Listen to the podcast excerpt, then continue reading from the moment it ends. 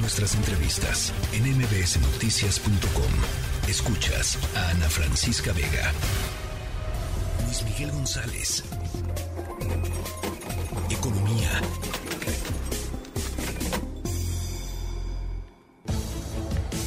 Bueno, ya lo platicábamos al inicio de este espacio. La inflación hoy 7.91 da, lo da a conocer el, el, um, el, INEGI y el Banco de México eleva 50 puntos base su tasa de interés, queda en 11 en 11%. Luis Miguel González, eh, pues esto no parece ceder.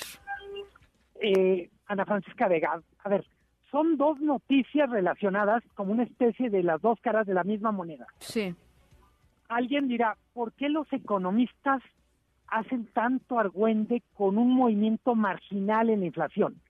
Pasó de 7.82 a 7.91. El problema, si lo podemos decir así, está en la tendencia y en uno de los componentes clave de la inflación. Me explico.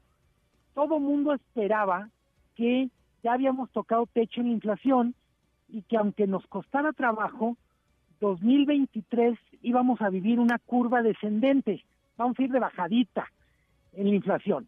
Entonces, el dato lo que nos está diciendo es, no estamos bajando, probablemente vayamos a subir, pero en cualquier caso, el descenso va a ser muy complicado.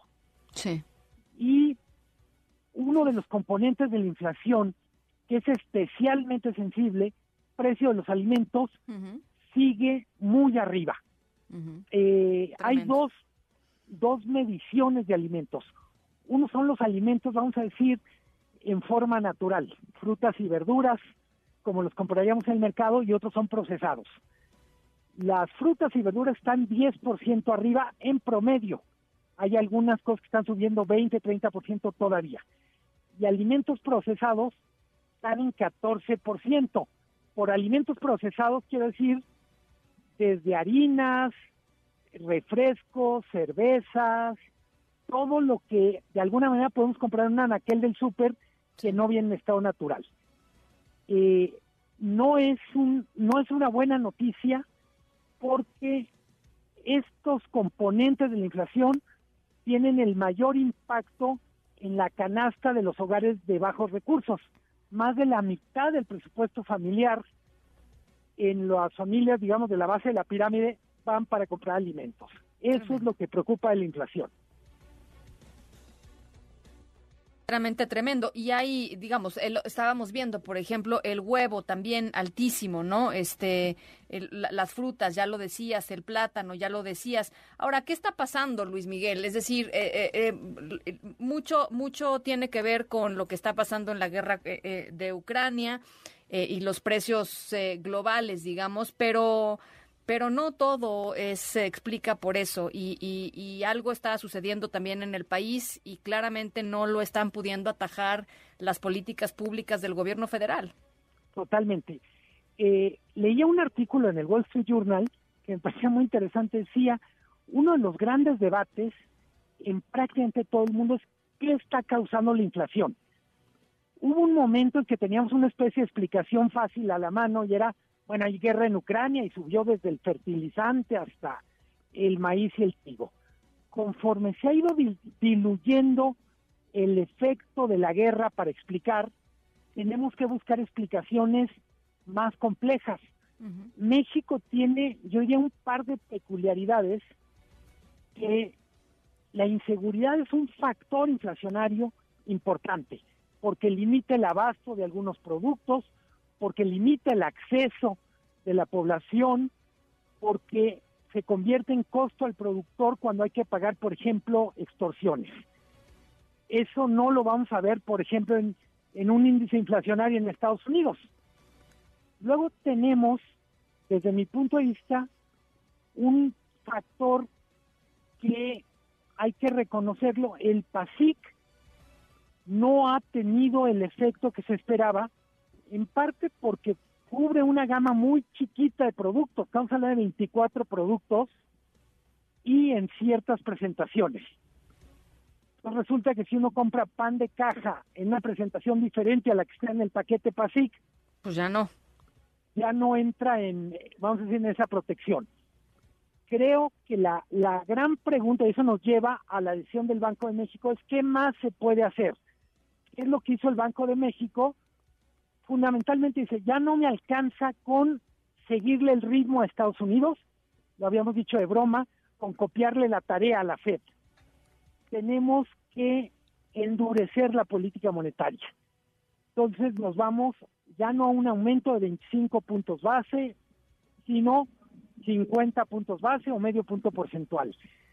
Desde mi punto de vista el problema es querer que el Banco de México haga toda la tarea cuando tendría tendríamos que revisar, por ejemplo, qué está haciendo el PASIC, es decir, cómo se puede hacer más eficaz eh, este este plan de tener algunos productos con o subsidios o incentivos.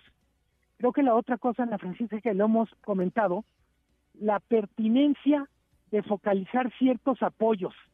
Sinceramente, ni Ana Francisca Vega ni Luis Miguel González necesitarían un subsidio a la tortilla. Sí. Y hay grupos en los cuales el pagar el precio de mercado de la tortilla simplemente no les da para llevar la comida que necesita la familia. Entonces, creo que nos vamos a tener que poner creativos con el tema de la inflación porque lo que estamos haciendo no alcanza. Ya llegamos a un punto, Ana Francisca, en donde hay una divergencia.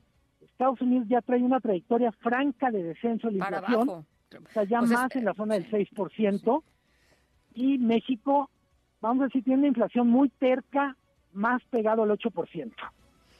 Bueno, pues ahí está, eh, malas, no- malas noticias, malas noticias, porque si, si de por sí se ve complicado el panorama económico en general, eh, pues esto no lo hace nada, nada fácil para las personas, eh, pues que más lo necesitan, la verdad también. Eso es, eso es lo que, lo que tú dices es muy cierto, ¿no? La cantidad de dinero que gastan los hogares con, con, con menos recursos en este país en alimentos, pues ya, ya es, ya es insostenible.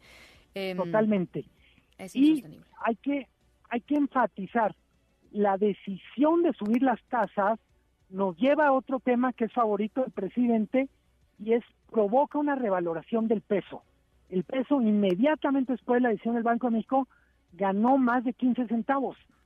En ese contexto no es una buena noticia porque fundamentalmente lo que quiere decir es tenemos tasas de interés muy altas que hacen atractivo a quien quiere venir a comprar pesos, pero que encarece el crédito al consumo, que encarece el servicio financiero de la deuda del gobierno y en ese sentido hay que poner también en perspectiva el superpeso.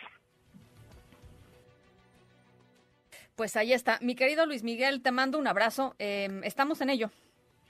Con muchísimo gusto, un abrazo Ana Francisca, buen fin de semana. Muy buen fin de semana. La tercera de MBS Noticias.